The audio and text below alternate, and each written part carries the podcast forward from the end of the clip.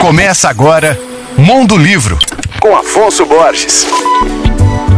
Ouvintes leitores da Alvorada FM. Vocês provavelmente já ouviram falar da peça Sonho de uma Noite de Verão, um clássico de William Shakespeare. Pois é, hoje eu quero indicar uma adaptação dessa peça de teatro para o gênero conto, feito pelo poeta, cronista e jornalista belo-horizontino Paulo Mendes Campos. Nascido em 22, ele fez parte da terceira geração do modernismo e foi amigo íntimo dos escritores Fernando Sabino, Otto Lara Rezende e Hélio Pellegrini. A obra acaba de ser publicada pelo selo Camaleão do grupo editorial Alta Books, dentro da coleção William Shakespeare para Crianças. A história, escrita originalmente no século XVI, ela apresenta seres fantásticos como fadas, elfos e duendes.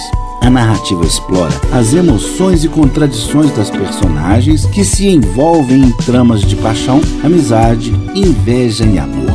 O livro, de cerca de 50 páginas, tem ótimas ilustrações de Ronaldo Barata, que complementam muito bem a história. Vale a pena conferir esse clássico da literatura mundial revisitado por um dos mais expoentes da literatura mineira do século XX, que eu adoro, Paulo Mendes Campos. Falando nisso, leiam toda a sua poesia. Meu nome é Afonso Borges, Instagram arroba Mondolivro e você pode ouvir e baixar todos os podcasts que eu falo no site alvoradafm.com.br.